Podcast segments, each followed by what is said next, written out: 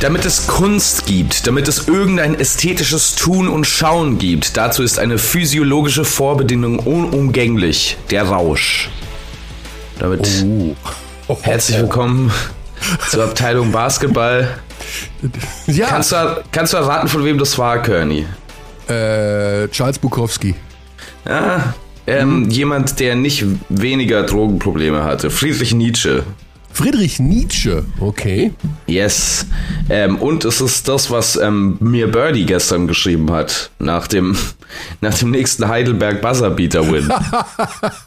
Also interessant auf jeden Fall schon mal, dass du nicht mit, mit französischer hochintellektueller Philosophie eingestiegen bist, sondern ich sag mal so, auch mit einem hervorragenden Philosophen, aber an dem wir uns vielleicht etwas besser orientieren konnten in dem Fall. ja, also ich würde jetzt nicht behaupten, dass Nietzsche keine Hochphilosophie ist. Ne? Doch, ich habe übrigens. Ja, ähm, noch eine Verbesserung zur letzten Woche. Ähm, apropos Fra französische Philosophen, Auguste Comte, der Positivismus, ist natürlich n- ähm, nicht, der An nicht der Ansicht, dass man Dinge positiv sehen muss. Das habe ich so ähm, kolloquial verwendet und es war falsch. Und da geht ein Dankeschön raus an unseren Abdi Sebastian Großkreuz, der schon am Tag des Erscheinens des letzten Podcastes schrieb, äh, Basti, dessen Beiträge ich über alles schätze, verwendete in der gestrigen Folge den Begriff positivistisch, wie ein positives Menschenbild haben. Die ist jedoch nicht korrekt. Möchtest du dich selber korrigieren, Basti, oder soll ich mit den Worten von Sebastian Großkreuz weitermachen?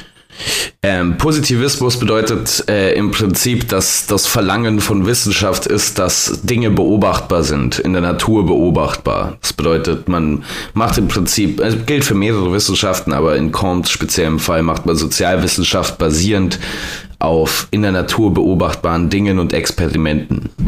Hattest du nicht mal irgendwann mir gesagt, dass das eigentlich ein Basketball-Podcast ist, über, wo man nicht über andere Themen, speziell erst gar nicht über Küchentipps Ja, ne, oder aber- ähnliches reden sollte? Aber, aber jetzt ist das Ding ja, jetzt sind es ja meine Themen. Jetzt gefällt's mir. ja, so machst du das also. Mich in die Enge treiben, um selber dann, aber ich meine, über Philosophie kann ich stundenlang reden. Das ist ein ganz, ganz tolles Thema. Ähm, ich bin übrigens nicht sicher, wie gut die Aufnahmequalität sein wird. Ich bin Oha. hier in, in einem Berliner Hotel Ja. Ähm, ja. auf dem un ungemütlichsten Stuhl, der je gebaut wurde. Ich weiß nicht, wer das gemacht, wer diesen Stuhl gebaut hat. Anne Jakobsen. Alle unbequemen Stühle sind von Anne Jakobsen. falls du mal um 4 Uhr nachts das Gefühl hast, boah, ich muss jetzt dringend noch was arbeiten, dann kauf dir diesen Stuhl, weil du bist sofort wach, wenn du in dem sitzt. Du bist angespannt. Ja, wir wissen ja alle, Basti, da können wir ja auch nicht mehr drum rum, warum du in Berlin bist. Äh, Deine Comedy-Karriere ist jedem von uns bekannt. Wie waren die Auftritte am Wochenende? Okay. Sie waren okay. Das ist, Ja. äh, um das für unsere Hörerinnen und Hörer zu übersetzen, ein Okay von Basti ist ein mega stark in unserem Sprachgebrauch. Es war, es war okay. Es war okay. Was war denn noch so okay mit, wir machen einen Mini-Rückblick auf das Pokalwochenende bei der Easy Credit BBL, beim Magenta Sport BBL Pokal, der vermutlich, ich weiß es nicht, in der kommenden Saison anders heißen wird. Ähm, dazu später noch mehr, weil wir auch eine Zuschrift bekommen haben von einem Hörer, der eigentlich wissen will, wie es denn da so weitergeht. Äh, ja, genau, als ob wir das wüssten. Äh, Rückblick, Achtelfinale. Äh, super spannende Spiele. Ähm, Basti hat ja gerade schon eins so ein bisschen vorweggenommen. Diese Schlussphase Braunschweig gegen Heidelberg, sowohl in der regulären Spielzeit als auch in der Verlängerung. Ähm, ja, also total crazy. Gurkenschlussphase, sowohl von der einen wie von der anderen Mannschaft. Ähm, trauriger Held, kann man nicht sagen, der Held war in dem Fall nicht. Traurige Gestalt war Robin Amaze am Ende, als er die beiden Freiwürfe vergibt. Sonst hätte Es hatte, es hatte sehr deutliche Frankreich bei der Eurobasket-Vibes. Ne, Mit zwei vorne, mit noch 16 Sekunden auf der Uhr, zwei Freiwürfe und dann verlierst du das Spiel noch.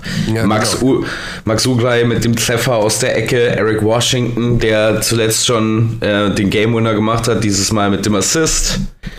Es waren sowieso einige Spiele dabei, wo ja, der Anfangslauf nicht gereicht hat, beziehungsweise wo die Teams, die am Ende gewonnen haben, in der Crunch-Time richtig performt haben. Das ging zum einen bei Bayreuth so, beim Gastspiel beim MBC. Auch da Bayreuth mit der starken Schlussphase und dem vielleicht auch etwas überraschenden Sieg. Hamburg gegen Ludwigsburg. Hamburg hat auch da geführt. Ludwigsburg am Ende, ey, das ist schon wieder so eine Zeckentruppe. Also das ist jetzt positiv gemeint, gar nicht böse. Äh, Ludwigsburg, die haben wieder so eine Truppe da beisammen, die dir echt den Strohhalm verknoten, damit du gar keine Luft mehr bekommst. Dann bei Moment Göttingen, mal, atmest du durch einen Strohhalm? naja, sagen wir mal so, äh, wenn, ich kenne das noch so aus alten Comics, da ist doch immer derjenige, der Agent, der sich versteckt, der taucht dann in irgendeinen See und zieht durch so ein Schilf oder so, so ein Bambusrohr noch Sauerstoff und äh, Also die Hamburg Towers sind in deiner Wahrnehmung ein Spion unter Wasser. genau, wie war das noch früher? Bei Clever und Smart kennst du nicht mehr, ne? Clever und Smart. Ich kenne noch Tim und Struppi. Ja, gut, aber ich glaube, Tim war selten unter Wasser. Aber Clever und Smart war meistens immer einer irgendwo unter Wasser oder im Gebüsch oder ähm, halt versteckt. Ne? Also in jedem Fall.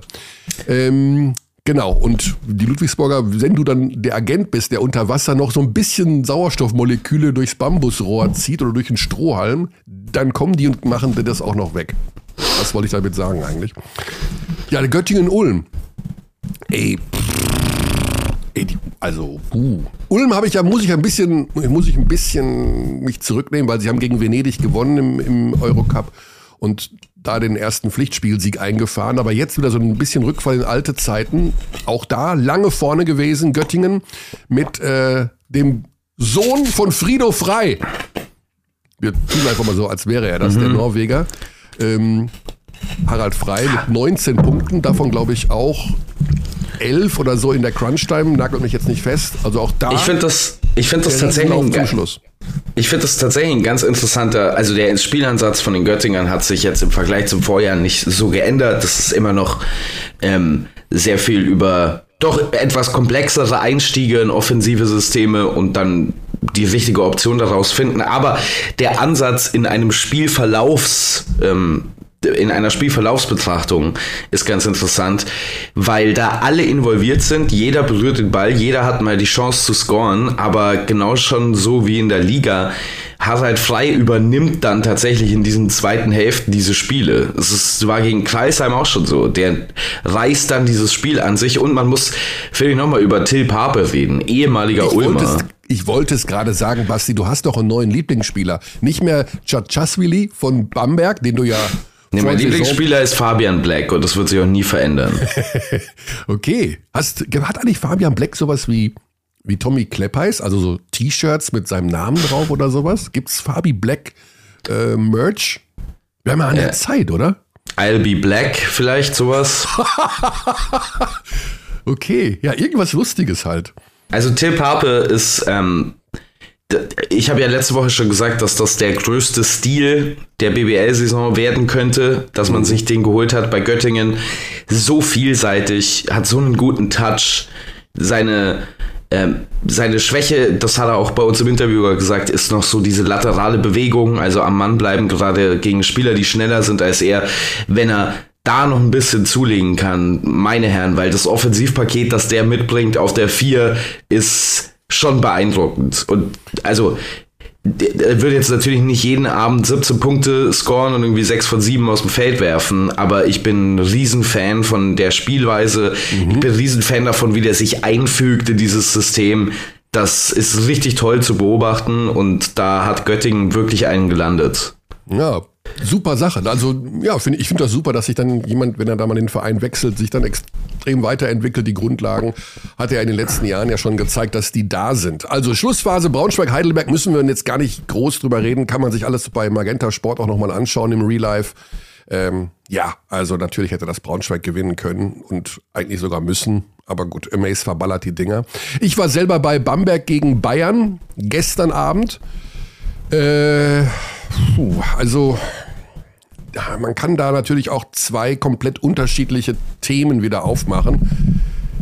Das ist einfach, die BBL ist für Vereine wie Bayern und Berlin eine andere Spielwiese als die Euroleague und das macht sich in dieser Saison doppelt und dreifach bemerkbar irgendwie. Also die Bayern hatten jetzt wirklich keine großen Probleme, Bamberg mit 17 Punkten zu schlagen. Muss man so sagen, wie es ist. Du spielst eine halbwegs intakte Defensive und die Bamberger stehen da, laufen dagegen an wie, wie gegen ein geschlossenes Garagentor. Da passiert nicht wahnsinnig viel. Ich habe heute Morgen aber, und das, ich weiß nicht, kommen dir auch mal gute Ideen unter der Dusche? Wo, fall, wo fallen dir am ehesten deine Gags ein? Äh, das ist sehr lang. Also mein, mein Joke-Writing-Prozess ist folgender. Okay. Ähm, ich setze mich mit viel Enthusiasmus in der Früh und mit einem Kaffee hin zum Schreiben. Dann okay. fällt mir eine Stunde nichts ein, dann beginne ich mich selbst zu hassen. für ungefähr vier Stunden und dann kurz bevor eine Show beginnt, habe ich manchmal so einen Einfall. kurz vor der Show erst? Mhm. Okay, das ist natürlich also wenn der Druck am größten ist, dann hast du die besten Ideen. Mhm, also äh, dann entweder kurz vor der Show oder auf der Toilette. Das sind die beiden. Ja, okay. Also bei mir ist es normalerweise die Dusche. Allerdings dusche ich etwas kürzer mittlerweile, weil, ne, klar, Energie sparen. Aber äh, heute Morgen unter der Dusche habe ich gedacht, vielleicht ist das Problem bei Bamberg doch Justin Wright Foreman. Und das ist gar nicht gegen Justin selber gerichtet, sondern einfach von der Art des Spielertyps, der er ist, brauchen die den gar nicht. Und das, ich meine, der macht seine 12 bis 15 Punkte, die kann man aber auch umlegen sage ich mal, jetzt so im Bamberger Team. Also die haben mhm. ja genug Scorer, die haben einen Senkfelder, die haben den Bohatschik. Ich glaube sogar, dass ja, aber, es sind, aber das ja. sind alles natürlich sehr andere Arten von Scorern. Ne? Du kannst ja jetzt nicht Absolut. einfach einen Point Guard wegnehmen und dann sagen, ja, dann macht halt der Vierer diese Punkte. So funktioniert Nein, das ja nicht. Die Sache ist ja die, der Wright Foreman ist kein Point Guard. Ja, er ist ein Scoring Point Guard. Ja, äh, im aber Prinzip der macht halt so ein Combo Guard. Der, das, die BBL ist eine recht physische Liga und wenn du mit dieser, mit dem Druck gegen den Ball und die Bayern haben das gestern, also das war ein Paradebeispiel, der hat fünf Turnovers gehabt äh, und hat dann in der zweiten Hälfte viel auf der Bank gesessen, weil Oren Amel sich das nicht weiter anschauen wollte. Und auch der Karin Jauskas hat ja schon ab und zu Probleme bei Druck gegen den Ball. Aber was ich damit sagen will, ist, dass ich glaube, sie diesen Scorer-Typ gar nicht brauchen. Also ich hm. verstehe natürlich zu 100 Prozent und fast alle Teams haben diesen einen, der ja mit ablaufender Shotclock äh, äh, irgendwas selber kreieren kann, der halt ein bisschen daddeln kann, der zum Korb ziehen kann, der athletisch ist, so ein Mobley-Typ halt, hat er ja fast jeder. Aber ich glaube, die Bamberger brauchen ihn nicht.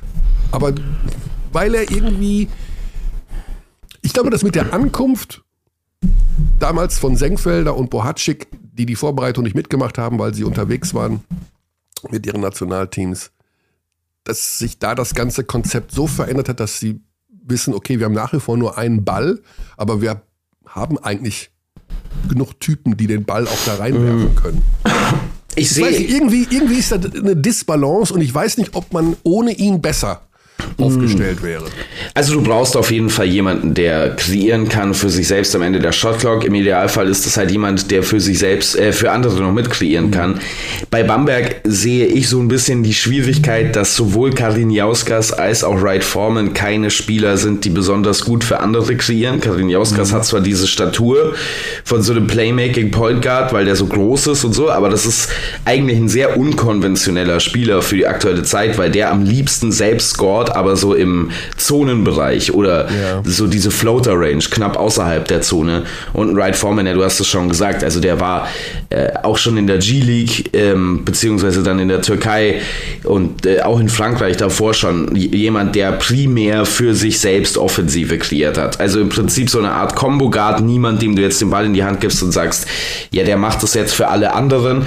Und dementsprechend wirkt das natürlich, da gebe ich dir recht, alles so ein bisschen puzzleteilig, als ob jemand aber das Puzzle noch nicht angefangen hätte zusammenzusetzen. Es ist schon merkwürdig, wie wenig integriert ein Senkfelder wirkt plötzlich in dieser Offensive. Das war der beste Offensivspieler in der vergangenen Saison bei Bamberg der äh, deutlich weniger Touches bekommt. Ähm, so ein Bohatschik, das ist ja auch selten mal gut vorbereitet. Das ist ja eigentlich so ein Spielertyp Andy Obst, ne? Also der um Blöcke rennt und den dann fängt und mit ganz wenig Zeit abschließen kann. Der muss viel für sich selber machen aktuell, was glaube ich auch nicht wirklich so ähm, der ultimative Plan ist ich gebe dir recht, Bamberg würde ein Point Guard gut tun, der primär für andere ja. kreiert. Allerdings sucht man diese Kreation halt auch von anderen Positionen aus und es funktioniert bisher nicht so wirklich. Ich bin mir aber auch sicher, dass sich da noch Alternativen angeguckt werden. Mhm.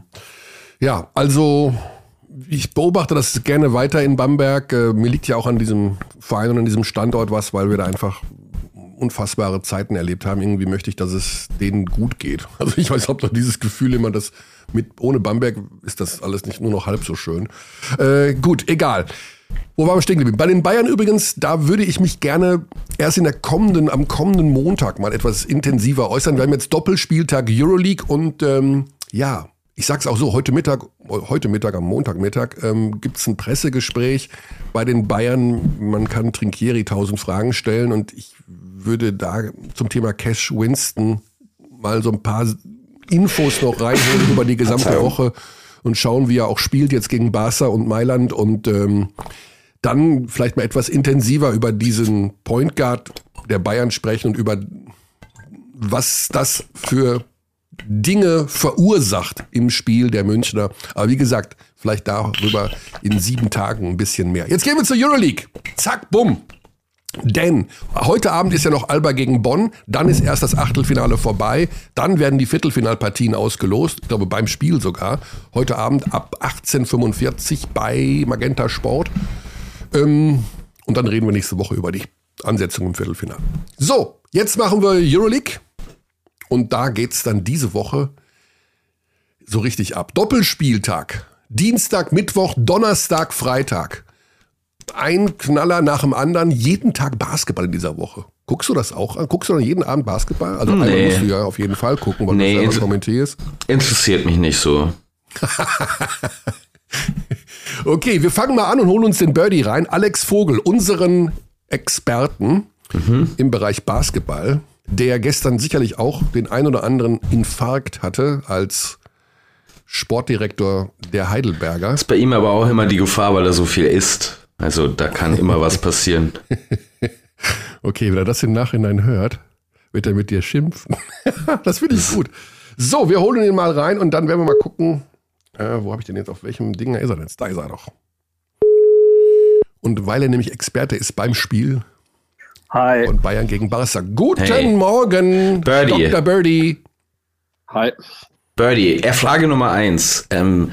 Wenn du deinen, deinen ersten Sohn bekommst, das wird ja irgendwann passieren, vermute ich. Nennst du ihn Eric oder Max?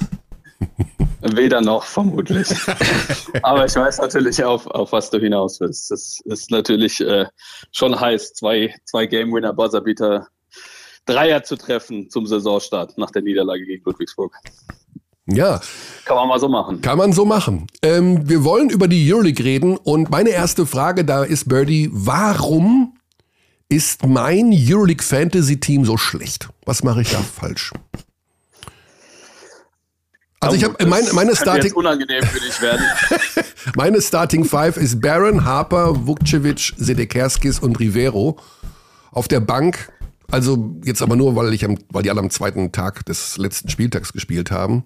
Das sind doch, ist doch, das hat sich ein Fallobst nach dem anderen herauskristallisiert. Alle, die ich wähle, spielen schlecht. Was hat das zu bedeuten? Da, da würde ich mir mal Gedanken machen, so generell. ähm, aber also ich muss jetzt sagen, dass ich dir, als du mir dein Team gezeigt hast, dass ich das schon so ein bisschen angekündigt hatte, dass das schwierig werden könnte. Mhm. Ja, ich, weiß, ich, ich dachte immer, ich gehe halt, ich bin so Teamplayer und nehme nicht nur hier Wesenkov und Mike James und pff, das ist ja einfach. So, so, funktioniert allerdings auch so ein bisschen Fantasy. Hast du, äh, hast du gedacht, dass deine Fantasy-Mannschaft schon so eine eigene Chemie entwickeln wird und dass, es, dass ihr es darüber macht oder was war dein Ansatz? Boah, okay. Also ich merke schon, das Gespräch geht in die falsche Richtung. Hey, aber Rivero ja. hat gut gespielt, also zumindest von den Counting-Stats. Ja. Ja, keine Ahnung, wie, ähm, wie Fantasy genau funktioniert funktioniert, aber ich glaube, gute Stats bedeuten gute Ergebnisse dadurch, oder? Ja, der, der geht noch, aber die anderen, ich meine, ähm, ich habe da noch auf der Bank auch ein, ja. Aber König, die Saison ist lange. Ja. Ist noch viel, viel Zeit. Aber ich muss trotzdem wieder drei Spieler austauschen. Aber du hast Vukcevic in deiner Starting Five. Nein, also nur weil der, weil der am Donnerstag gespielt hat und mein anderer Forward, ähm, nämlich äh, Musa von Real Madrid, ah. der hat nicht so gut performt. Und dann habe ich den, da dachte ich, dann setze ich den auf die Bank, weil der kriegt dann nur 50% Wertung und vielleicht knallt der Vukcevic einen raus. Aber nein, nein, auch nicht. Okay, mhm. da wird er wieder verkauft. So, jetzt aber zur Euroleague diese Woche. Wir sind der eisenhart. Oder, Birdie, so, so regiert man doch einen Verein auch, oder? Man muss doch eisenhart dann durchgreifen. Wenn einer nicht performt, fliegt er raus. Genau so sieht's aus, ja. Mhm.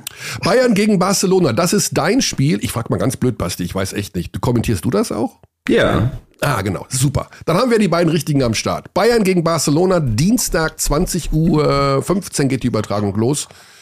Ja, wir haben es gerade schon so ein bisschen angedeutet äh, bei den Bayern. Das sind zwei verschiedene Paar Schuhe. BBL und Euroleague für die Bayern. In der BBL erzielen sie 24 Punkte im Schnitt mehr als in der Euroleague. Warum tun die Bayern sich so schwer, offensiv zu scoren international, Birdie?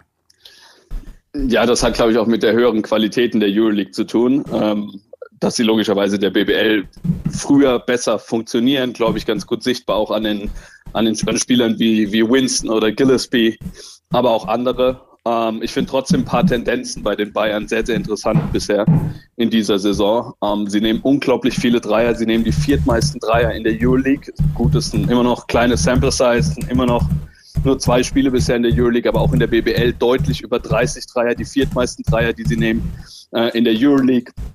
Sie treffen den Dreier herausragend gut bisher in beiden Wettbewerben. In der BBL, glaube ich, über 40 Prozent. Mhm. Ähm, in der Euroleague auch in Richtung 40 Prozent. Und wenn man dann guckt, dass die Bayern eine Feldwurfquote von nur 37,1 Prozent im Schnitt haben, dabei bedenkt, dass sie in Richtung 40 Prozent Dreier werfen, dann kommt man schon äh, zu einem Schluss, äh, der sagt, dass eben in der Zone oder aus dem Zweierbereich bisher überhaupt gar nichts geht. Und auch das ist übrigens ein Phänomen, was sowohl in der BBL als auch in der Euroleague zu beobachten ist. Also auch in der BBL werfen sie deutlichst unter 50 Prozent Zweier.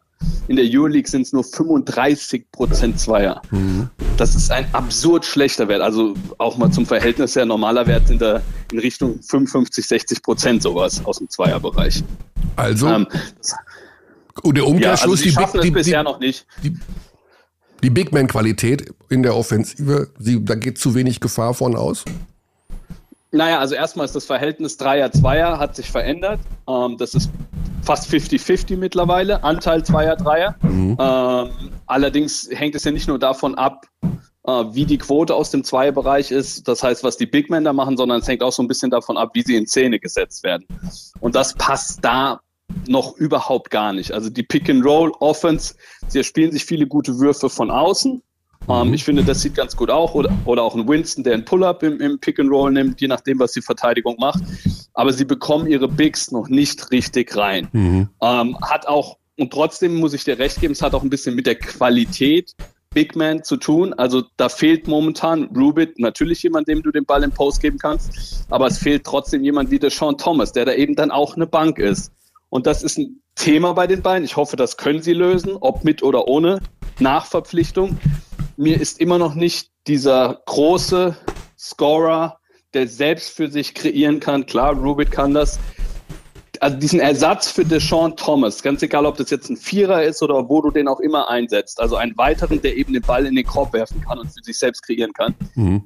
Den habe ich noch nicht in der Mannschaft entdeckt. Und das fehlt, diese, diese Komponente fehlt den Bayern bisher in diesen Euroleague-Spielen. Und trotzdem finde ich so über die letzten drei Spiele Chemnitz, dann äh, in Bologna und in Bamberg sind positive Tendenzen zu erkennen. Trinkieri hat nach dem Spiel in Bologna gesagt, wir sind als Team zusammengeblieben. Da gebe ich ihm recht. Also das war kein gutes Spiel der Bayern in Bologna, beileibe nicht, aber sie sind trotzdem zusammengeblieben als Team. Und das habe ich zum Beispiel vermisst gegen Fenerbahce. Natürlich auch eine unterschiedliche Qualität, Bologna, Fenerbahce, aber trotzdem sind da, glaube ich, ganz gute Tendenzen zu erkennen. Mhm. Okay, dann kommt jetzt als Gegner morgen der FC Barcelona. Das ist ja auch eine Mannschaft, die auf wichtigen Positionen äh, ja, neu besetzt ist, also mit Thomas Satoranski äh, ist da natürlich ein Thema und eine ganz andere Verteilung auch der Aufgaben. Oscar da Silva hat jetzt 28 Minuten gespielt gegen Manresa und hat äh, 14 Punkte gemacht. 14 Punkte gemacht. Also äh, für ihn natürlich auch eine schicke Sache, dass er da jetzt äh, hohen Anteil hat an Minuten, also zumindest erstmal jetzt hier in der, in der ACB. Wie stark schätzt du Barcelona zu diesem Zeitpunkt bereits ein? Schlagbar, äh, auf jeden Fall schlagbar. Ein sehr schwieriger Saisonstart mhm. ähm, für Barcelona. Bei denen hat sich im Kader ja auch einiges getan. Also sie haben Vesely, äh, Mike Toby, der Silva, Kalinic, Satoranski, natürlich alles europäische Topspieler äh, bekommen, haben aber auch abgeben müssen. Calates, Davis, Nigel Hayes Davis, Exum und Oriola, glaube ich. Mhm. Ich glaube, das sind die Spieler, die sie abgegeben haben. Dazu fehlt natürlich noch der absolute Topstar Mirotic. Wir müssen mal gucken, was mit Kuric ist. Der hat eine Kopfverletzung sich im Spiel gegen Baskonia zugezogen. Ähm, das heißt, da fehlen auch noch wichtige Leute. Dazu viele, viele Neuerungen auch ein bisschen Ärger, viel Druck auf Jasikevicius, gerade was diese Kalates-Situation angeht. Da gab es ja ziemlich Knatsch zwischen Jasikevicius und, und Kalates in Bezug auf, dass er schon relativ früh mit Santoranski sich getroffen hatte. Das hat Kalates nicht gefallen und deshalb kam es dann auch zur Trennung. Ähm, da stimmt noch einiges nicht. Also sie haben Supercopa verloren gegen Real, sie haben zum Auftakt äh, in der Liga auf Gran Canaria verloren, haben gegen Olympiakos Piraeus zu Hause den Auftakt verloren, haben gegen Real Madrid einen hohen Vorsprung fast noch hergegeben, am Ende aber gewonnen. Das muss man auch erstmal schaffen gegen Real Madrid, mhm. die sicherlich einer der Top-Favoriten sind. Vom Kader her ist Barcelona, auch wenn du das, glaube ich, ein bisschen anders siehst, für mich absolut top, gerade auch auf den großen Positionen ähm, ist das, finde ich, brutal, was sie da ausstellen können mit Vesely, mit Toby, mit Schandle, dann aber auch die Möglichkeit, äh, eben kleiner zu spielen mit Kalinic auf der Vier. Ähm, sie haben Bigs, die extrem gut, finde ich, zusammenpassen. Sie haben Bigs, die, die allesamt von außen werfen können, die sowohl poppen als auch zum Korb rollen können. Ähm, sie haben in Satoranski für mich einen überragenden Point der natürlich Schwächen im Wurf hat, aber der ergänzt sich herausragend mit Laprovitola. Das ist der Starting Backcourt in dieser Mannschaft mit Kalinic hast du jemand, der alles macht. Ähm, du hast von der Bank sehr, sehr starke Leute und so, also zum jetzigen Zeitpunkt ist Barcelona trotzdem noch schlagbar, weil sie gefühlt noch ein bisschen nach ihrer Identität suchen. Eine sehr physische, eine sehr, sehr große Mannschaft, ähm, die sich bisher gute Würfe herausspielt, dementsprechend auch hoch die Dreierquote. Allerdings nehmen sie relativ wenige Dreier und versuchen vorne ähm, eher den Korb zu attackieren, über die großen Leute zu gehen. Ähm, sehr, sehr spannendes Team, was allerdings auch noch Lücken hat, was viele, was gute Würfe des Gegners bisher abgibt. Ähm, die Gegner kommen zu qualitativ hochwertigen Würfen von außen. Zone dicht heißt das in der Defensive. Aber ähm, ja, vom Talent her ist Barcelona natürlich deutlich stärker besetzt äh, als die Bayern.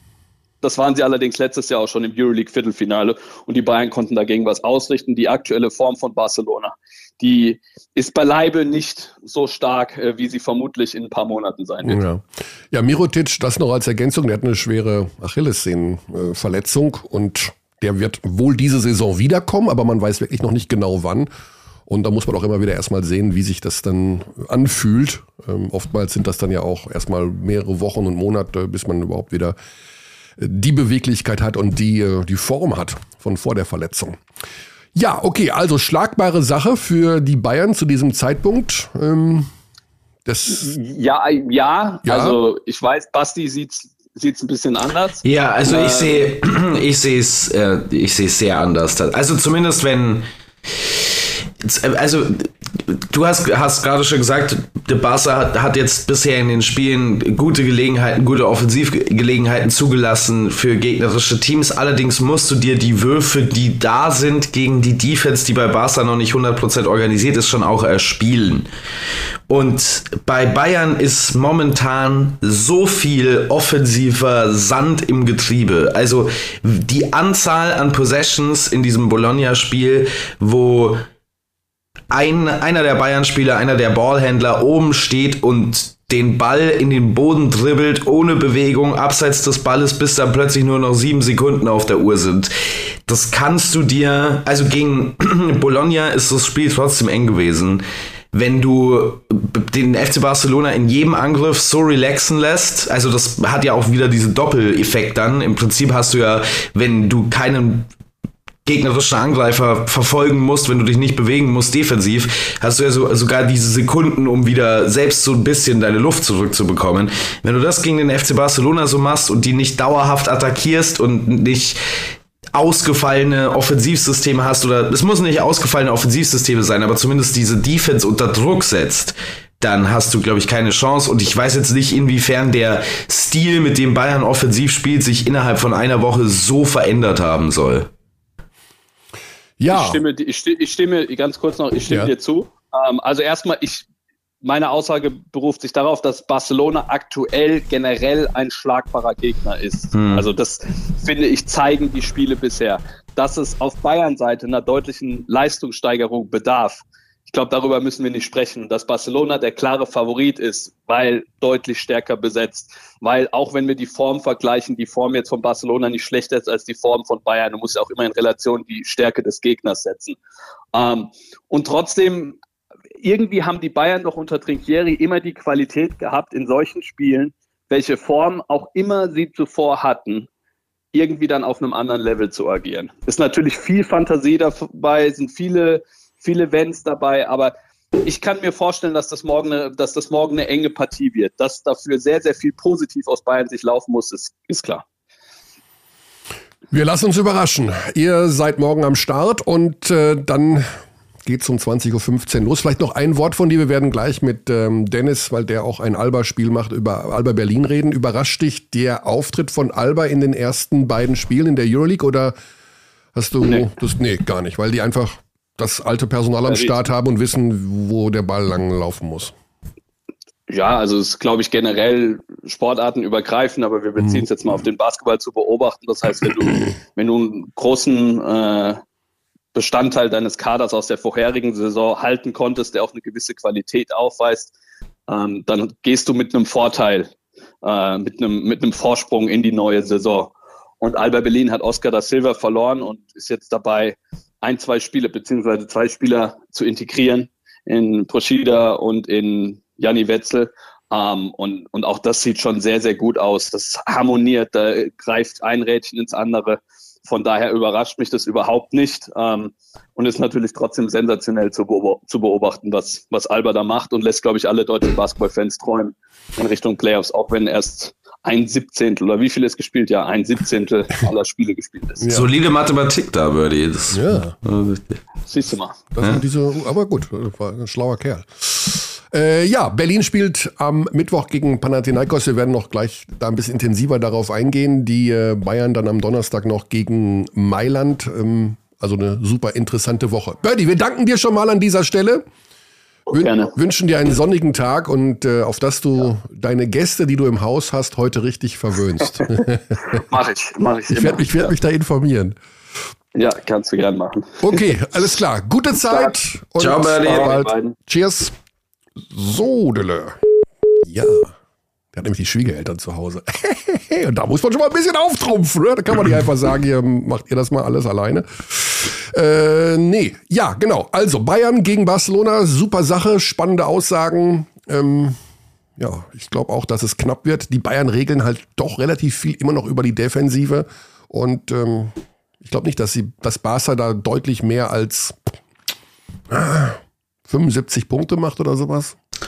Die Frage ist halt, wer bei den Bayern die Punkte macht. Mehr als 75. Also, ich bin jetzt defensiv bisher auch nicht so wahnsinnig überzeugt von den Bayern, um ehrlich zu sein. Also, ich meine, das Spiel gegen Bologna sieht da defensiv gut aus wegen zweier Faktoren. Erstens, ja. dass Bologna im ersten Viertel, glaube ich, fünf weit offene Korbleger verlegt. Von, also aus keinem Grund und dass sie als Team auch so ein bisschen Meltdown hatten, also Bologna im letzten Viertel. Das lag natürlich auch zu Großteil an den Bayern, das muss man ihnen zugute halten.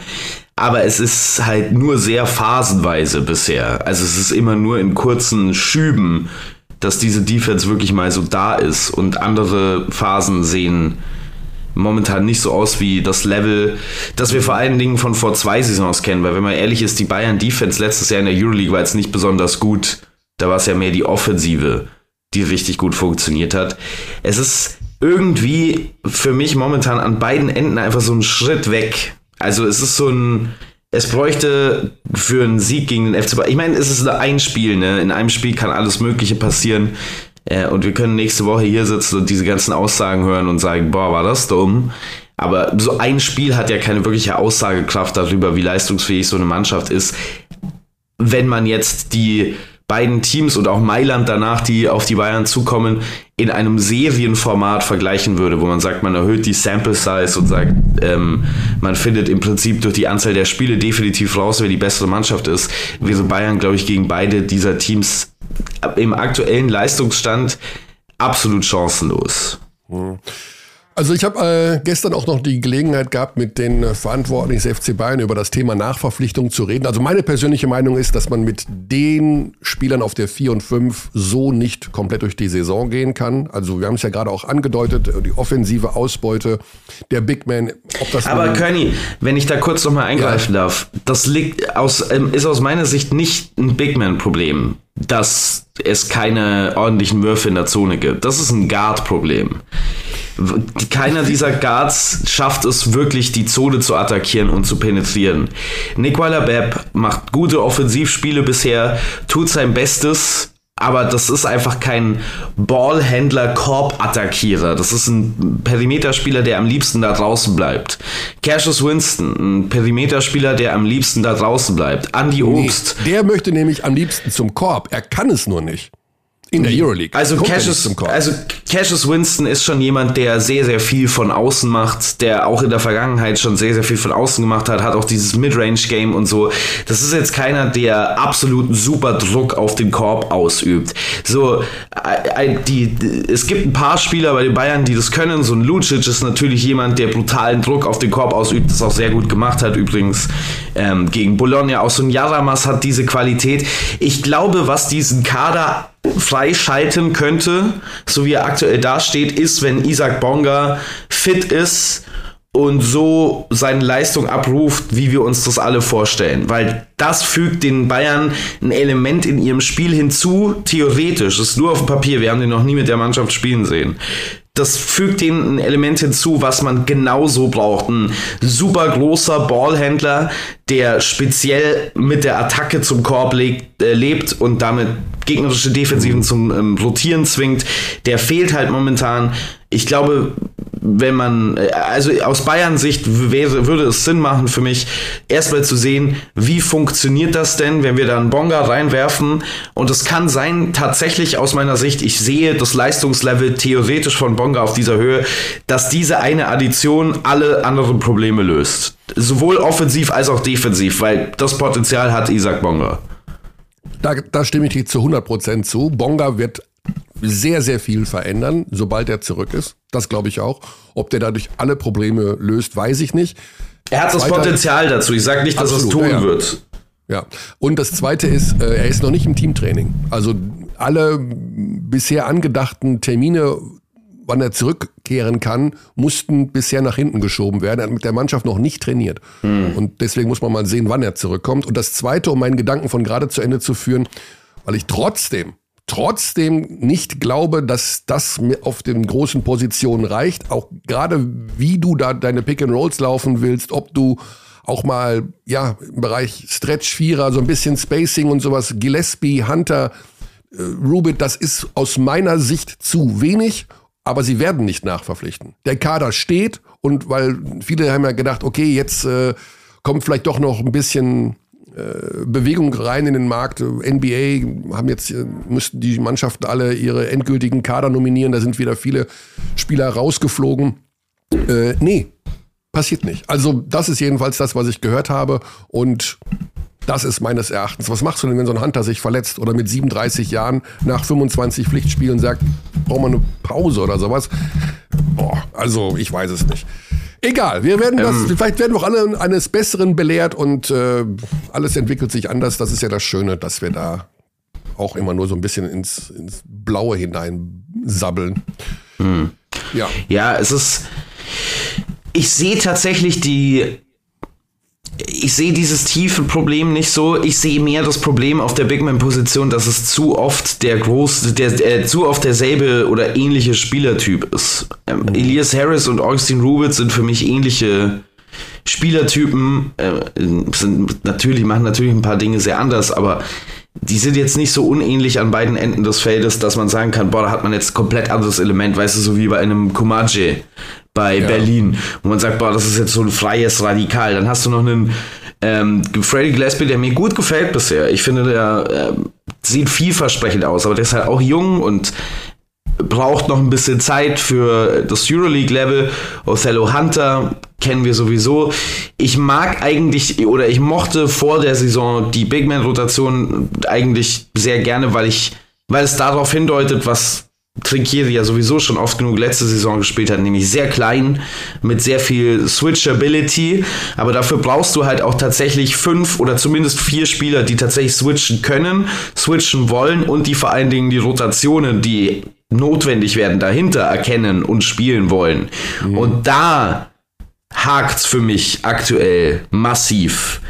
Und solange das nicht abgestellt ist, ist es für mich auch völlig egal, wer da auf der, also ist es nicht völlig egal. Wir könnten jetzt nicht dich da hinstellen und sagen, das geht schon irgendwie. Aber es ist nicht so wichtig, wie die Big Man-Rotation ist. Es ist mehr diese Gesamt, dieses Gesamtteamkonstrukt und tatsächlich Kreation offensiv und Aufmerksamkeit defensiv. Es, äh, es ist, das ist wahnsinnig viel Zeug, aber äh, warten wir mal noch zwei Wochen.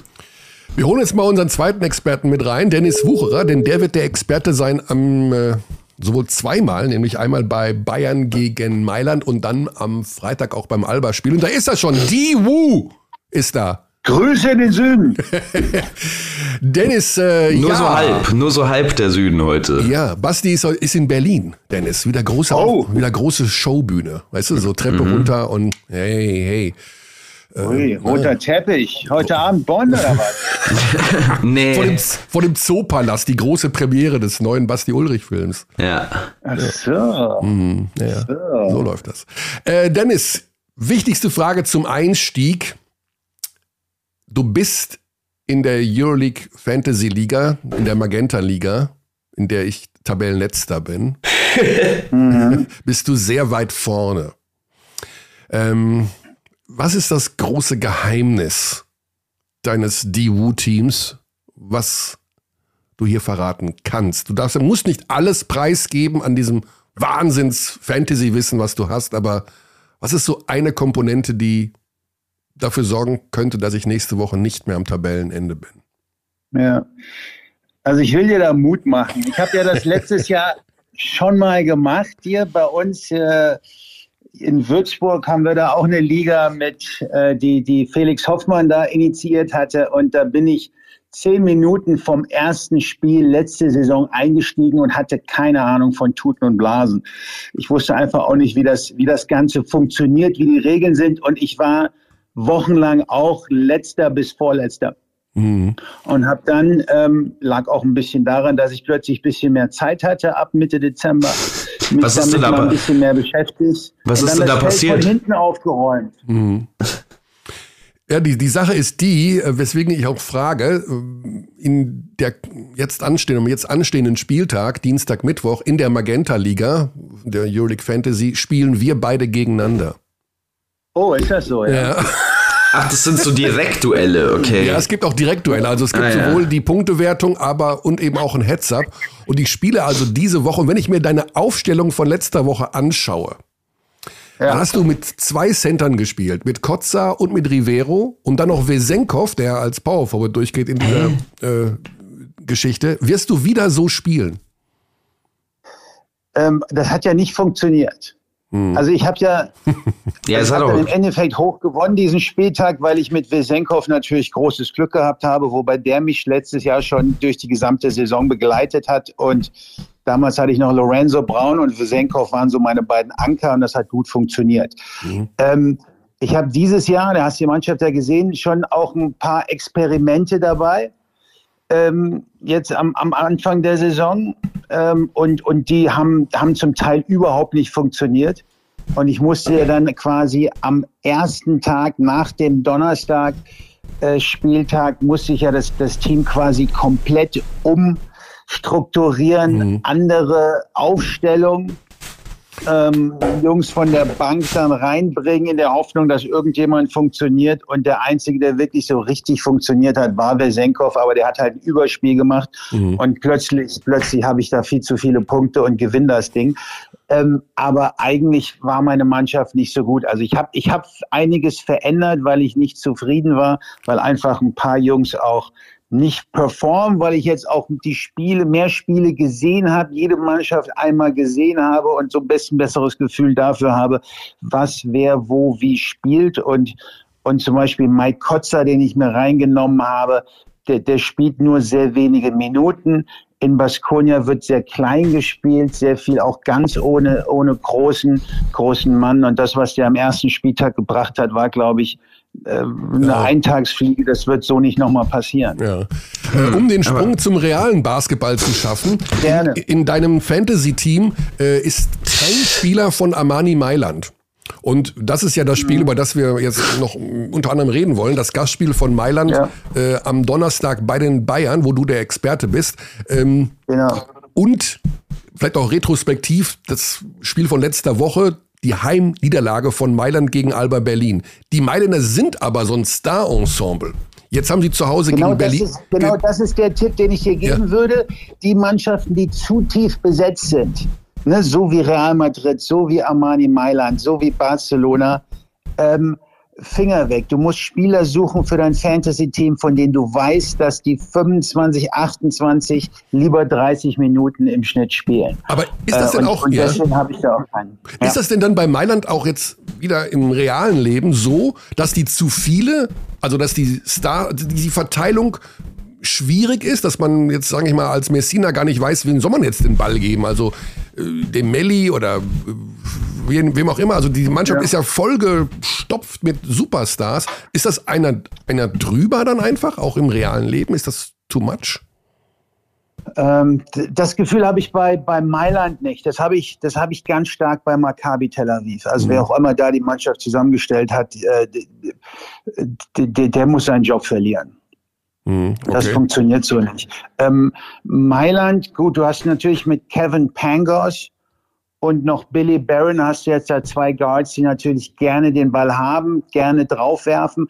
Aber ich, ich, ich glaube, dass sich das noch finden wird und dass du da tatsächlich auch genug Jungs hast mit, mit ähm, so einem so einem, ja, die sind auch irgendwie Stars, weil es gute Spieler sind, aber eben auch genug Rollenspieler. Ne? Ganz klassisch äh, Joe Vogtmann, ein super Typ, der da eine tolle Rolle spielt, der extrem viel Intelligenz mitbringt und jeden anderen besser macht. Mhm. Ähm, Devon aber Hall. auch Devin Hall, genau. Ähm, auch, auch Kyle Heinz unterm Korb, das sind, ja, das ist ein Euroleague-Star, aber, aber äh, der macht sein Ding und ist für die Mannschaft da und hat jetzt zum Beispiel gestern Abend in, in der italienischen Liga zum Beispiel ausgesetzt. Und dann hat man dann mit Ach und Krach irgendwie in letzter Sekunde, ich glaube, ah. Devin Hall hat den Buzzerbeater zum Sieg am Schluss geworfen.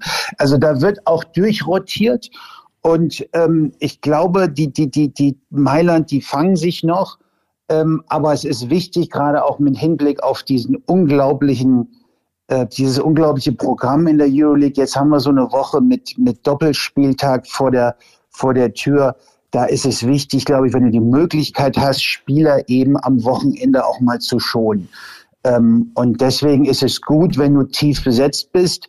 Und ich bin sehr gespannt, wie Alba Berlin heute Abend gegen, gegen Bonn immerhin ein, ein Pokalspiel, immerhin Duo Die, immerhin ein Gegner, der, der der, ja, der extrem hart spielt, aber wieder, wieder Alba Berlin auflaufen wird, denn, denn die müssen sich auch überlegen, wie sie diese Woche angehen ne? und welche Spiele wo wie wichtig sind.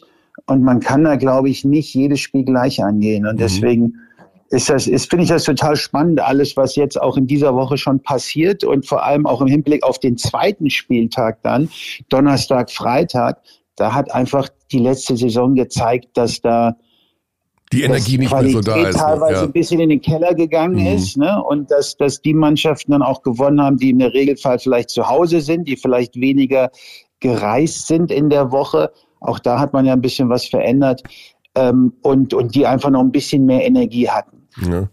Wir haben gerade schon über das Spiel der Bayern am Dienstag gesprochen gegen Barcelona. Basti ist mhm. eher der Meinung, das wird sehr, sehr schwer für die Bayern. Birdie war der Meinung, Barca ist vielleicht jetzt schlagbar in dieser Phase.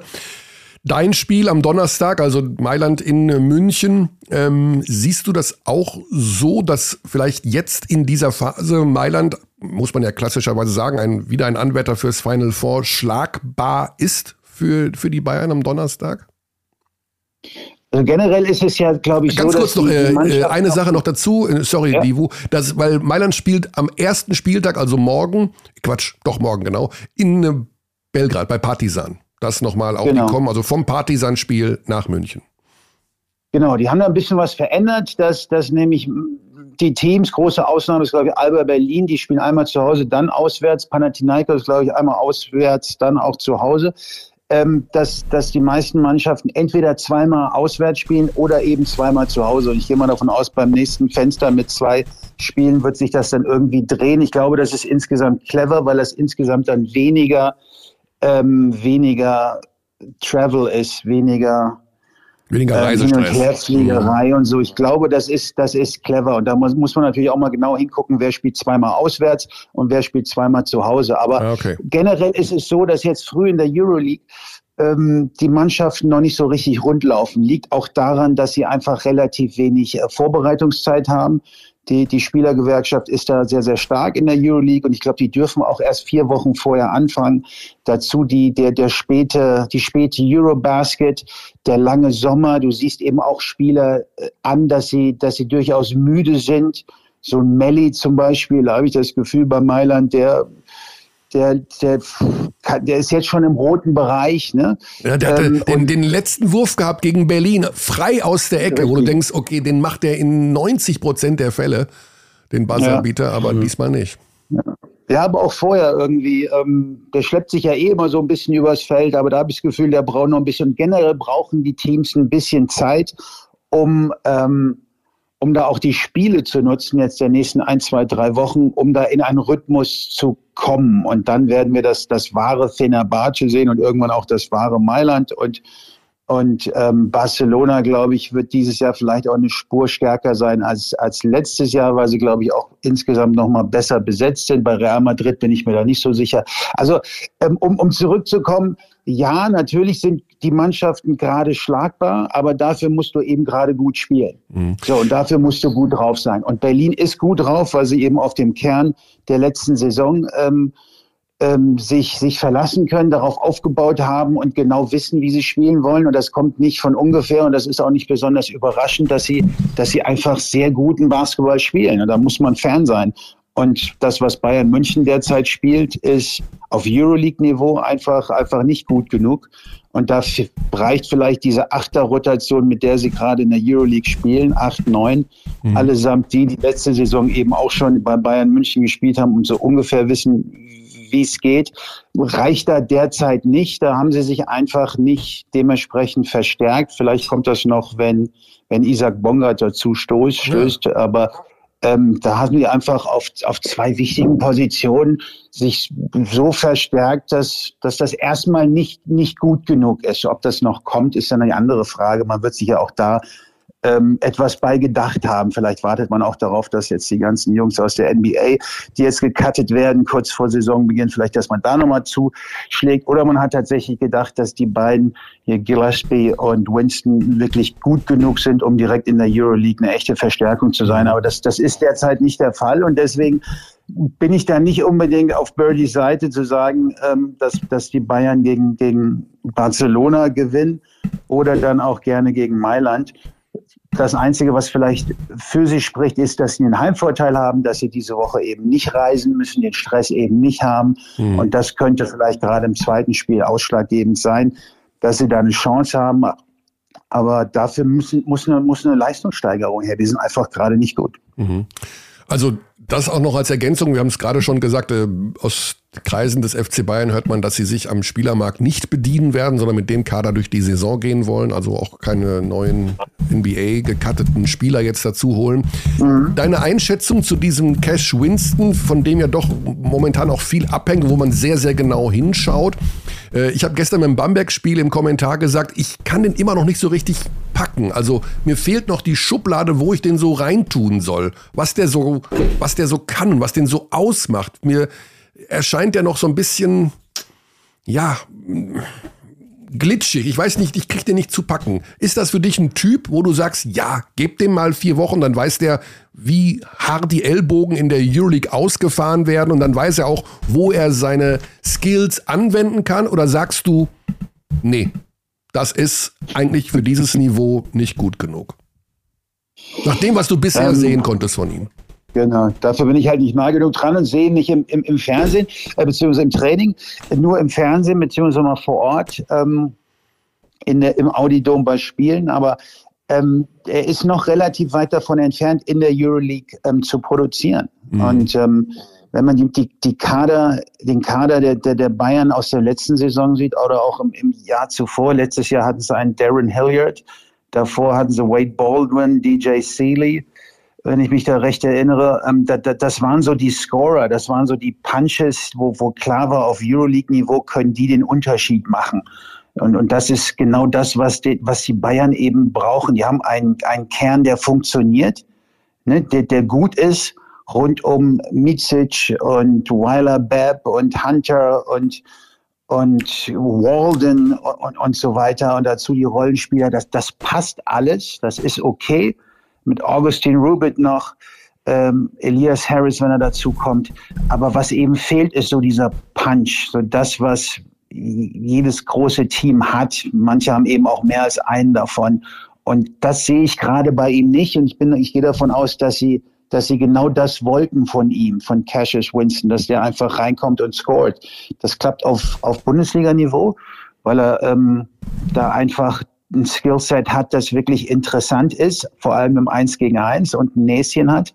Ähm, auf Euroleague-Niveau passt das noch nicht, aber die Verantwortlichen werden sich das genau angeguckt haben. Die werden sich da auch ein Timeframe gegeben haben, wie lange er brauchen wird, wie lange vielleicht auch Andrea Trinchieri braucht, um, um aus ihm einen Euroleague-Spieler zu machen. Und man hatte da wohl großes Vertrauen, dass das klappt. Und deswegen hat man eben auch diesen, diesen Spieler geholt und nicht eben einen, der der das auf Euroleague-Niveau schon gezeigt hat. Denn der Trend geht ja in der Euroleague eher dahin, sich bei anderen Euroleague-Mannschaften eben zu bedienen und, und sich so zu verstärken mit Spielern, die, die vielleicht weniger risikobehaftet ja. sind.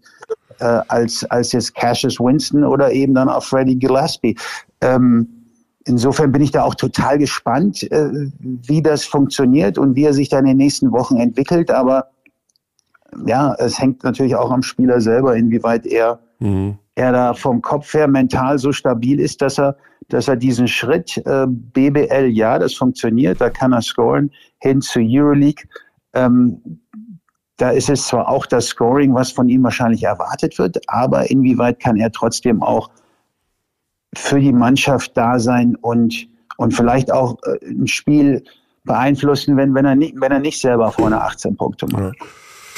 Ja. Also für, für mein, für mein Fantasy-Team ist er gerade keiner. Ich hatte ihn im, am ersten Spieltag und habe ihn dann direkt wieder verkauft. Also mhm. äh, da war ich nicht überzeugt. Ähm, ja, ich weiß nicht. Ich bin, wie gesagt, ich lasse mich gerne noch eines äh, Besseren belehren, aber aktuell sehe ich ihn da äh, auch eher, ja. eher skeptisch. Mir fehlt bei den Bayern so ein Stretch vor. Ich weiß nicht, ja. wie es euch geht, aber da ist eigentlich Augustin Rubitz so der, so der Einzige und das ist ja auch kein mhm. echter. Der kann auch mal am guten Tag einen Dreier treffen, aber eher so lange Zweier und das ist jetzt keiner, der vom vom, vom Dribbling kommt und der kreieren kann und der Lücken ähm, attackiert und äh, wundert mich bei der Zusammenstellung, dass, dass es da keinen gibt, der ja. irgendwie. Mhm. Letztes ja. Jahr Deshaun Thomas, das war so einer. Ne? Ähm, Jahr davor Judgewan Johnson hieß er, glaube ich. Danilo Bartel davor. Du hattest so Jungs, die könnten auch mal einen kleinen Fünfer spielen, aber die sind agil genug, um eben das, das Feld weit zu machen und haben mit einem, mit einem stabilen Wurf von außen. Das, das sehe ich dieses Jahr überhaupt nicht. Das ginge eigentlich nur, wenn du klein spielst mit Lucic oder, oder mhm. übersehe ich da jemanden? Nee, also ähm, das haben wir, wir haben es auch vorhin schon mal kurz besprochen. Mir fehlt vor allen Dingen dieses Element, was du da ähm, im Kontext erwähnt hast, von den Druck auf den Korb bringen. Ähm, also wir haben da vorhin schon mhm. ein bisschen länger drüber gesprochen. Also ich glaube, Schützen haben die Bayern dieses Jahr äh, mehr als genug gute. Äh, man nimmt ja auch bislang wahnsinnig viele Dreier und trifft die ganz gut. Mal schauen, wie sich das über die weitere Saison entwickelt. Aber mir fehlt einfach und Vielleicht wäre es dann tatsächlich so ein Flügelspieler, den man, den man bräuchte, ein langer Flügelspieler, der nochmal so ein bisschen eine Gefahr ist beim Cut oder nach dem Fangen des Balles bei der Attacke zum Kopf. Das sind aber natürlich auch die schwierigsten Spieler, um die zu bekommen. Ne? Also es ist die begehrteste Schatzkiste, die man finden kann. So ein langer Flügel, der irgendwie den Ball auf den Boden setzen kann und attackieren. Ich habe jetzt gerade mal so ein bisschen, während ihr geredet habt, so nebenbei geschaut, wer alles so gecuttet wurde aus der NBA. Ähm, da sind schon ein paar interessante Namen dabei. Also so ein Pierre Henry ist zum Beispiel wieder jetzt frei. Ich weiß nicht, ob den sich schon jemand ähm, geholt hat. Das ist jetzt nicht ganz der Spielertyp, von dem wir jetzt reden. Ähm, aber ist, ist Tyler Dorsey auch gecuttet worden? Ja, ne? Äh, ich glaube, der ist gecuttet worden, ja. Ja. Ich müsste es nochmal nachgucken. Moment, ich habe hier die Und Liste. Dallas, der war ja kurz bei Dallas. Also er ist hier nicht, nee, er ist zumindest noch nicht auf dieser gecutted Liste. Ich glaube, es hängt noch in der Luft. Ähm, ja, äh, also, ja, also mir, mir, mir fehlt so eine echte Korbbedrohung. Mir ist das alles ein bisschen zu viel per Perimeter, mir ist das alles ein bisschen zu viel. Ich habe oft das Gefühl, dass, das, dass der Ball von Seite zu Seite gepasst wird und dann nimmt, wird, nimmt irgendwer einen Wurf am Ende der Uhr. Und das, da, da müsste es entweder von der Flügelposition aus, und da ist eben die Hoffnung, dass das ein Bonga machen kann. Ne? Also das muss dann die Aufgabe von einem Isaac Bonga sein, der äh, Point Guard ist und aber Flügellänge hat oder für Europa fast Centerlänge, sogar 2,4 Meter vier wird er gelistet momentan. Und das muss der ganz große Faktor sein. Und solange wir den noch nicht spielen sehen haben, würde ich mir auch kein letztes, kein abschließendes Urteil über den Kader erlauben wollen. Am Freitag haben wir noch ein Spiel im Programm, wo auch Dennis als Experte im Studio sein wird, an der Seite von Christoph Stadler beim Auswärtsspiel von Alba Berlin bei Anadolu FS Istanbul. Das Ganze for free. Frei empfangbar bei Magenta Sport. Ja, äh, die Lobeshymnen über Alba Berlin haben wir natürlich sowohl bei den Spielen live schon losgelassen als auch in der Nachbetrachtung. Äh, die Mannschaft ist, wenn man so will, aktuell an der Tabellenspitze der Euroleague. Hat in Mailand gewonnen, da haben sie wirklich 40 Minuten geführt, also nach einem überragenden ersten Viertel. Ähm, du bist abgegangen wie eine Rakete. Ja, mir hat das, das erste Viertel hat mir so einen Spaß gemacht. Ja, klar war Mailand da schlecht und äh, die Auszeit von äh, Ettore Messina. Are you paralyzed? Are you paralyzed? Können wir kurz mal, können wir kurz mal einen Moment nehmen und darüber nachdenken, wie verrückt es ist, dass Alba Berlin gegen Mailand gewinnt ohne Ja. Maudolo. Mo Genau, ohne Maudolo im Kader. Wurde geschont, wurde geschont. Der war nicht mal verletzt. Also, Ja. das ist schon irgendwie. Aber seid ihr, seid ihr überrascht? Seid ihr richtig überrascht? ja, also, ja, ich schon. Nee, also ich ich, bin- bin, überrascht. ich bin nicht überrascht. Also ich ich, finde es, ich finde es immer wieder, und das war auch schon im, im letzten Jahr so, Ettore Messina hat unheimlich viel Angst vor Alba Berlin, weil die einfach anders spielen. Ne?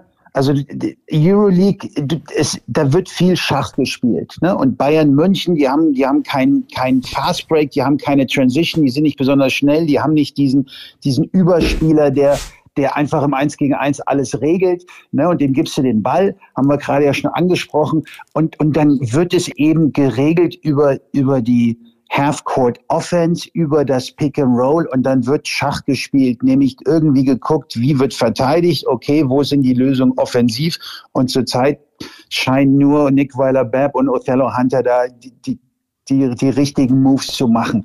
Aber all das, was Alba Berlin macht, ist, ist so wunderschön, Mhm. weil es einfach so viele Elemente hat, Ja. weg vom Pick and Roll. Ja, die laufen auch das Pick and Roll dann, aber vielleicht nur 50 Prozent der Zeit und nicht 85 Prozent der Zeit. Und dann, dann dieses, in der 37. Minuten hinten fangen sie irgendwie einen Dreier, dann der schnelle Pass, Outlet, ähm, Pass zu Sigma von, von ähm, Tamir Blatt, der cuttet dann Give and Go zum Korb, es gibt einen kleinen Bounce Pass und er hat einen Korbleger. Das sind so Dinge, die, die siehst du in der U16.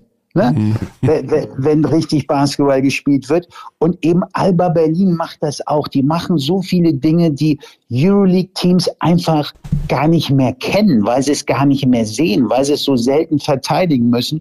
Und, und das macht mir unfassbar viel Spaß, die Art und Weise, wie Alba Berlin spielt und einfach immer auf die Tube drückt und wer frei ist, haut drauf. Und, und jeder hat das grüne Licht und jeder spielt mit extremem Selbstbewusstsein. Und es wird eben nicht nur noch Schach gespielt, nicht nur noch Pick and Roll, sondern eben auch Elemente, die man, die man sonst bei anderen Mannschaften einfach kaum noch sieht. Und, und das finde ich einfach so, so großartig, so wunderbar. Und ich liebe es, dass die Jungs dass die Jungs da sich gerade belohnen und einfach toll in die Saison starten. Ja, aber Berlin kommt vorbei, stellt das Schachbrett zur Seite und fordert dich zum Tanz heraus, hat man das Gefühl, zu so einem Tanzbattle. Ähm, ja, und umgekehrt, vielleicht eine Anmerkung Schön. da noch von mir, von, äh, von Joe Vogtmann, mit dem hatte ich Kontakt nach einem Tag des Mailand-Spiels gegen Alba, also vormittags, und der sagte äh, zu mir, der Messina, der, also für ihn ist es auch so, der kommt nach Mailand und er sagt, hier ist echt viel anders. Was der Messina will doch andere Dinge, wie man ein Spacing erzeugt, wie man das macht, wie man das macht. Und das ist alles nicht falsch, aber es ist eben anders. Und da musst du dich wieder komplett neu drauf einstellen. Also alle, die jetzt neu sind bei Mailand. Und es ist vielleicht ja. genau das, äh, was du gerade gesagt hast, was ihr beide gesagt habt, dass Messina einfach da das Schachbrett hinstellt und eine hochkomplexe Stellung bereits zum Start. Also der fängt nicht mit äh, E2, Toll. E4 an, sondern da ist schon irgendwie matt in 12 und mit viel Wust und Durcheinander. Und das alle erstmal wissen müssen und wo, was will er denn jetzt genau von mir? Ohne dass es falsch ist, was er fordert, aber eben anders, als sie es bisher gelernt haben. Ja, spannend. Ähm, ja. Da, ja. Ich, also ich, ich habe mir das natürlich auch angeguckt und gucke mir auch immer an, welche Systeme und welche Einstiege, vor allem welche Teams und Coaches wie wo wählen, weil im Pick and Roll landen die meisten eh früher oder später, die meisten nur noch und und und auch Messina landet eigentlich fast nur noch im, im Pick and Roll dann. Mhm. Also ich, das ist mir so noch nicht aufgefallen, aber ähm, spannend, das vielleicht noch mal äh, da genauer hinzugucken, ob es da wirklich einen Unterschied gibt zu anderen Mannschaften, wie zum Beispiel das Pick and Roll gespielt wird oder äh, wie, wo das Spacing eben ist, um, um den Vorteil noch den, den Vorteil, den du immer generierst aus einem Pick and Roll, den dann eben noch größer werden zu, zu lassen mit richtigem Spacing. Und Spacing ist in der Tat äh, der, der große Schlüssel im, im, im modernen Basketball. Ne? Wenn das mhm. Spacing stimmt und die Spieler dann, und auf Euroleague-Niveau haben sie eben diesen Werkzeugkasten, der prall gefüllt ist, ähm, dann mit ihrem Skillset dann eben genau dieses Spacing, diesen Vorteil nutzen, um irgendwann einen freien Wurf eben zu generieren. Und, und da muss man nochmal genau hingucken, mhm. vielleicht auch mit Joe Vogtmann einfach mal sprechen, weil das natürlich für mich aus, aus Trainersicht total spannend ist, aber das ist mir so noch gar nicht aufgefallen. Also aber ich habe natürlich für ihn gespielt und, und Messina ist ist interessant und, und ist anders und ist ein ganz, ganz hervorragender, großartiger Coach, der viel von dir verlangt. Ne? Das ist, das steht außer Frage. Ich war nie nervöser als vor Trainings mit Ettore Messina bei ah, okay. Benetton Treviso. Also ich bin, bin lieber in ein, also beim 2005 Endspiel Eurobasket war ich nicht so nervös wie, wie, wie Mittwochabend 17 Uhr Ettore Messina und ich bin mhm. Viertel vor fünf irgendwie in der Kabine und überlege mir, oh oh, was war gestern, was muss ich heute machen? Ah, komm. So viel, hat man so viel Respekt dann doch vor ihm. Das ist ja, ja. Ja. Angst, fast schon Angst. So geht's mir, so geht's mir jeden, Mon jeden Montag früh, bevor du anrufst, König. das, also das glaube ich in dem Fall einfach mal nicht. Äh, kommen wir noch, also vielleicht ein Du hältst dich auch ganz schön zurück hier. Was ist denn los da in Berlin? Ja, ich bin ein bisschen, ich muss ehrlich, ich muss ehrlich sagen, ich bin so ein bisschen besorgt über meine Tonqualität, weil meine, äh, meine Kurve von meiner Aufnahme sehr komisch aussieht. Deswegen bin ich lieber ein bisschen stiller. Damit, aber äh, zur Not ja. nimmst du doch die Spur, die ich hier für dich Ja, ja, aber, aber trotzdem, das macht mich ein bisschen besorgt. Ich glaube, wir müssen noch kurz ähm, bei Alba Berlin auch auf Tammy Blatt eingehen. Ich weiß nicht, wie es dir ging, Dennis. Ich habe den, oder wir haben den im Podcast so als einen der großen X-Faktoren festgelegt, dass wenn er und Zoosmann diese Ansätze, die sie gezeigt haben in der vergangenen Saison, fortsetzen können und die, dieses nächste Level erreichen können, dann bedeutet das auch für Alba Berlin als Team dass sie ein neues Level erreichen können. Tamir Blatt, das ist jetzt natürlich nur sehr Anfang der Saison. Äh, es sind nur zwei Spiele gespielt, wir sollten es nicht übertreiben, aber er sieht für mich so aus, Dennis, als ob er möglicherweise einen Sprung gemacht hätte. Ja, also der wirkt richtig stabil. Äh, Ansätze letztes Jahr auch schon. Man hat gemerkt, gut, der kann, der kann äh, werfen und der, der, der, der haut auch regelmäßig die Assists raus, auch in, in hohen. Aber dann war oftmals auch die Entscheidungsfindung vielleicht ein bisschen schwierig oder die Würfe einen Meter zu weit weg oder hm, den hätte man jetzt vielleicht nicht unbedingt nehmen müssen.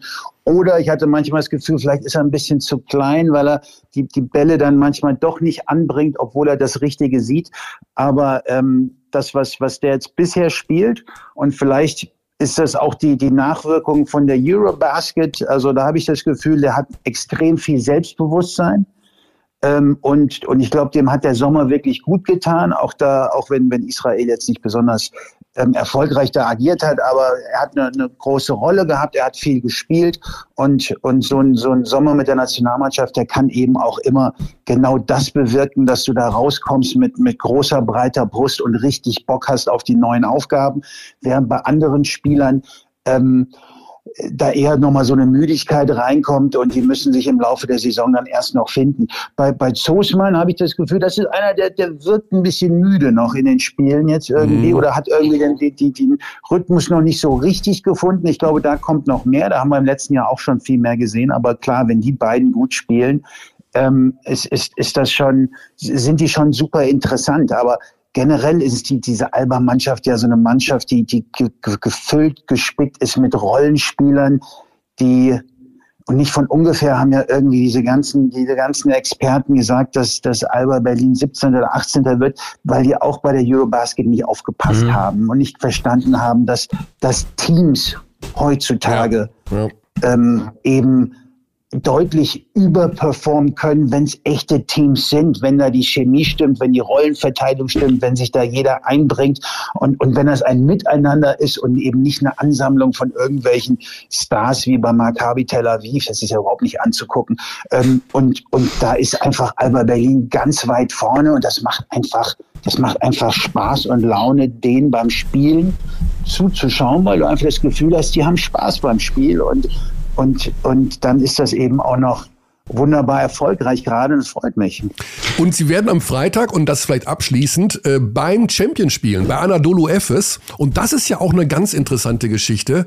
Äh, der Attermann, der Coach von Anadolu Efes, wie der da seine mhm. Stars am Anfang der Saison schon direkt wieder durchballern lässt. Jetzt gegen Monaco, Clyburn 43 Minuten gespielt, 43, Micic fast 40 und jetzt Bobois 30 und jetzt haben sie gestern, also die haben ja auch Doppelspieltage Euroleague, jetzt haben mhm. sie gestern zu Hause gegen Darusha Faka gespielt.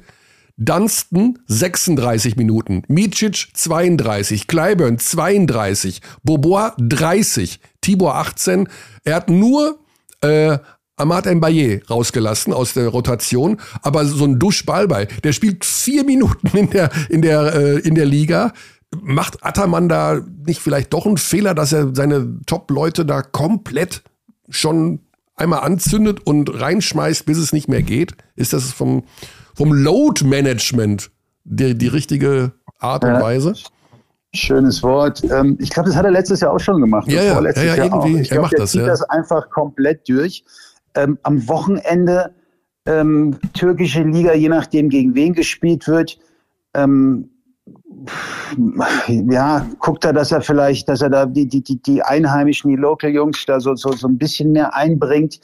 Ähm, aber prinzipiell spielt er, spielt er eine relativ kurze Rotation. Wenn Shane Larkin zurückkommt, wird die dann ein bisschen länger. Mhm. Aber äh, der, der hatte auch letztes Jahr und vorletztes Jahr so seine achteinhalb Jungs, denen er vertraut, die auch auf extrem hohem Niveau spielen und, und die das dann eben auch für ihn machen. Was, was FS nicht macht, die spielen kein schnelle, keine schnelle Pace. Die spielen sehr, sehr langsam. Wahrscheinlich hat da Basti auch irgendwie die, die entsprechenden Zahlen dafür, ne?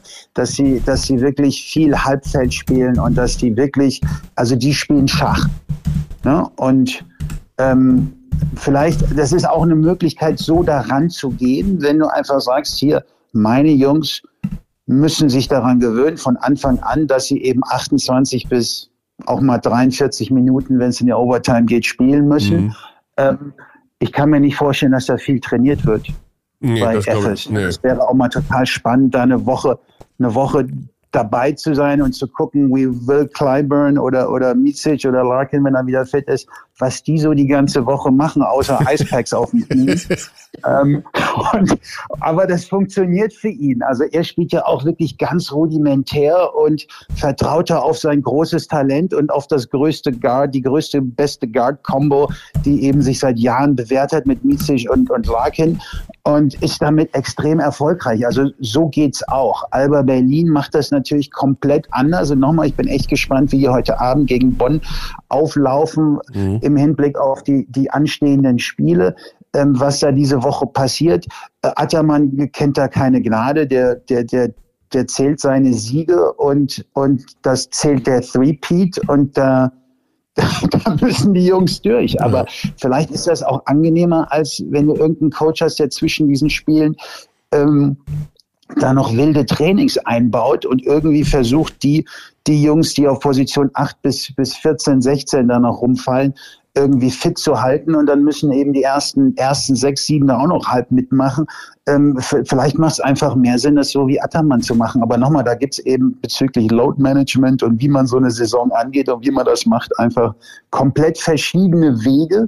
Und, und Attermann hat sein. Also das ist, das ist so ein bisschen alte Schule und wir trainieren halt überhaupt nicht mehr, glaube ich, äh, ohne da jemals gewesen zu sein. Vielleicht müsste man da mal eine Woche wirklich hospitieren. Ja, in dieser Woche, Sie haben zwei Heimspiele, also Valencia mhm. äh, wird ein Heimspiel sein am Mittwoch und das Alba-Spiel am äh, Freitag ist auch ein Heimspiel. Also die haben in jedem Fall keinen Reisestress. Dennis, dann sage ich, ich freue mich sehr auf diese Woche, auf unser Head-to-Head -Head in der Fantasy-Liga. Ich werde alles versuchen. Ich werde den Rest des Montags heute damit verbringen, dir morgen ein Team, dir morgen ein Team entgegenzuknallen, was eine große Herausforderung für mich ist. Ich habe natürlich bin ich der Außenseiter. Ich bin der Außenseiter. Du hast nur drei Trades und den Coach. Den Coach schmeiße ich, den Coach, den Coach schmeiße ich in jedem Fall raus. Aber wie? Moment mal. Also, wenn ich jetzt kurz noch mal zwischenfragen darf. Ich habe noch nie Fantasy gespielt.